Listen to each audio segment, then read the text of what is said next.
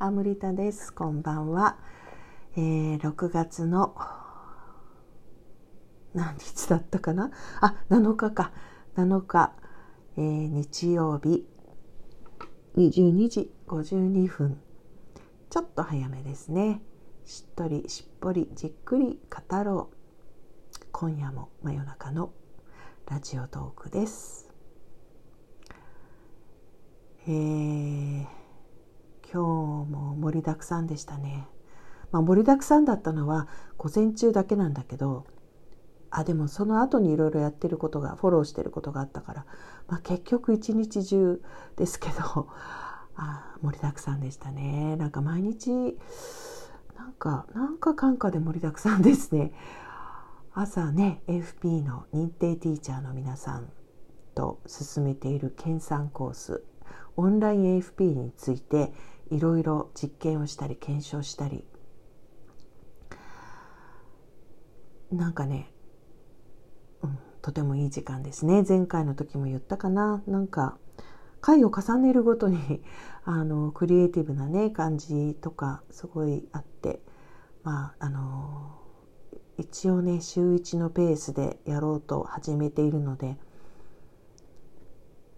結構なねボリュームになるかなと思うのでね。まああんまり無理しないように自分のペースもちゃんと維持しながらねいきたいと思いますけど。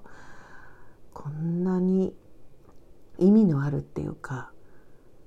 本当に世界から見たらもう片隅の片隅でささやかなグループコミュニティかもしれないけれどもとてもあの意味のある時間と意味のあるエネルギーを生み出しているっていうね感じがねしてますね。もうほんとひとえに昨日だっけ？いつ言ったんだっけ？とにかく、まあ、いつも言ってるっていうか恵まれてるんですよね。本当にあの人に恵まれてますね。そして恵まれてるっていうことは私もその一部っていうかね同じ類友だということなのでその人たちと今人生のある時期というかこれから非常に重要なますますクリティカルなあの時期に入っていく時にねそういう仲間っていうかがいるっていうことそういうグループがあるっていうことは本当に本当に幸せ幸せだしまあ幸せっていうか多分魂の計画的にはもうこれのために生まれてきたんだなという時期に入っていると思うのであの幸せっていう表現もまあまあそうなんだけどもなんかなんて言うんでしょうね。満ち満ちてる満ち足りてるっていうとちょっとなんかあれだな。満ち満ちてる、うん、前に進むことがすごく楽しいっていうかね。そんな感じにこの年になって慣れているっていうことがすごく嬉しいですね。光栄ですね。ありがたいしよかったこういうふうに過ごせるように生きてきてよかったってしみじみ思いますね。ね。あまあ高齢高齢に至る前にもねいろんなことをそれそれはそれはいろんなことを私もしてきてるんだけどあんまりね話すことがないよみたいなことを言っていたんですけどそれと矛盾するようなんだけどね矛盾するようなんだけどなんかさあの同時にね昨日のあのペッパー警部の話満月の表でのねダンスの話じゃないけどあんまり自分に許してこなかったことの一つに昔話をすることっていうのがあるんですよね。それは前にも言ったまあいろんな理由があってねあの辛いことっていうのも結構あったのでそのことをことさら話す必要はないっていうかあの関係者が生きてる限りとかそういう言い方をしたりしたんですけど、まあ、それとは別に、まあ、それも関係してるのかもしれないんだけどなんかね昔話をする年寄りとか まあその先輩面して自分のなんか過去を語るとかってそんな本当にダメで聞く方ももううんざりだしあのそういうことをあのする人がとても身近にね身内とかにいたりしたのでもうああはなりたくないみたいな風に育っちゃったから逆に言うとあんまりこう自分のね昔話もしなくなっちゃったんだけど話せない話じゃなくって昔の話をしてもしょうがないじゃんになっちゃってあ の今を生きてるんだからみたいみたいな風にね。まあそれは私の元気のもとの一つでもあるんだけど最近ね、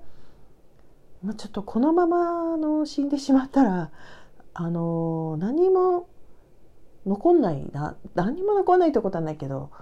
なんかもったいないなってちょっと思う時があってな、まあ、変なね嫌なことばっかりじゃなくてね自分には何の意味があるんだろうっていうようなことでも人のねあの生きてきた昔のストーリーとか自分が聞いて面白かったりすることもあるので、まあ、ずっと話を聞かせる人は別ですよ。延々と自分の話だけしてる人は別としてなんかそれはなんかいいんじゃないかなと思ってねこの先多分私は本を書くこともないでしょうしあのなんかね最近ブログもめっきり書かなくなっちゃったしやっぱ時々ねこの思い出話みたいな感じをするのもいいなって今思っています。で思い出話といえばねあの言いましたっけ？あの私あの幼稚園の時から日記を書いてるんですよね。あっていうか書いてるって今現在進行形じゃないけどでしかも幼稚園で日記書きたいとか思うわけないわけであのそれはあの、まあ、やらされたっていう感がねあるわけなんですけどでもねあのすごい文章を書くのが好きだったんですよね。だからねあの今は日記っていう言葉はほとんどね使わなくなったけど日記っていうものダイアリーですよねそれをねずっと書いてたんですよね今でも多分処分してないものが実家にたくさんあるでしょうね。だからいつもこう分厚い今はもうほとんどないよね。もう分厚い日記帳を買う習慣があって。で毎日毎日書いてたなと思って。なんかそれを思い出したらでまあやがてほらネットで、ね、日記を書くようになってまだ日記って読んでた時期もあったしそこからブログになってでだんだん書かなくなっちゃってね。あの今のブログみたいになる前っていうのはまだそのネットで日記を書くっていうような感じだった頃そしてあのハンドルネームっていうねあの決して実名を明かさない時代だった頃ねネット上で。その頃には結構本当にいろんな日記を日記ですよ鍵括弧付きの日記を書いていたなと思ってで時々その過去の日記をウェブ上のね日記で撮ってあるのを見るとなんか面白いんだよね。なんか私って面白いなとか思ったりすることが結構その文章がね面白いなって思うことがあってへえと思うんですけどだんだんねなんかつまんないことを書くようになったってことはないけど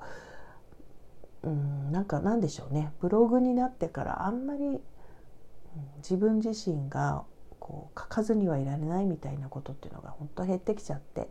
でそれで自分でびっくりするのはこのもう本当話すのが嫌だったのに話すようにねなってライブ配信やったり。でこのラジオトークはある意味日記なのかもしれないね今思ったけどね。復活してんのかもねその日記魂がね。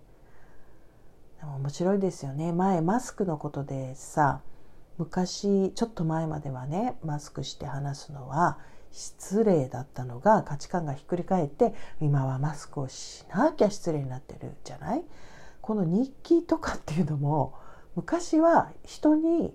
見てほしくないものだったんですよね。今今その感覚を思い出そうとしてもなんかすごい変な感じするね。なんか人に見られないために書くのが日記だったような。じゃあなんで書くんだろうみたいなね。でむしろ今は人に読んでもらうために書くみたいなね。すごい価値観の変化ですねと 今ちょっとままたなんか思っちゃったんですけど。まあそういうふうにしてだからもともとは割とまめに毎日何かをするとかいう人だったのかもしれない。っていうかそういう側面を持ってたのかもしれないなと今ちょっと思い当たった。まあそれであのもうあのいいかなとも思ったんですけどちょっと昨日のねペッパー警部の話ですけど満月に女性たちで夜の公園であのほとんど裸踊りをしていた時におまわりさんがやってきたっていう時にペッパー警部が来たっていうとだけ言ってもし私のねこれを聞いてくださってる人にお若い方たちで「ペッパー警部何言ってるの?」って思ったらいけないと思って一応補足しとこうと思うんですけどあのペッパー警部っていうのはねあのピンク・レディーっていう人たちがその昔すごいあのヒット曲がいっぱいあるんですけどその中に「ペッパー警部邪魔をしないでペッパー警部私たちこれからいいところ」っていう歌があったんですよ。ね、でそれはあの状況がすごい似てるじゃないですか。ね、その元々の歌は男女でちょっとねあの夜の公園で乳くり合っているっていうようなね乳くり合うこの言葉ね好きなんですけど。あの ですけど私たちはまあ夜の公園で、まあ、女性ばっかりでね裸踊りをしていたみたいな状況なんですけど、まあ、そこに現れたペッパー警部っていうね、まあ、しなくてもいい説明をちょっと今しちゃったのかな。分かりませんけどちょっと補っておいて、まあ、今日のラジオトークは終わろうと思います。結局 UFO の話しとらんがな。それではねまた明日。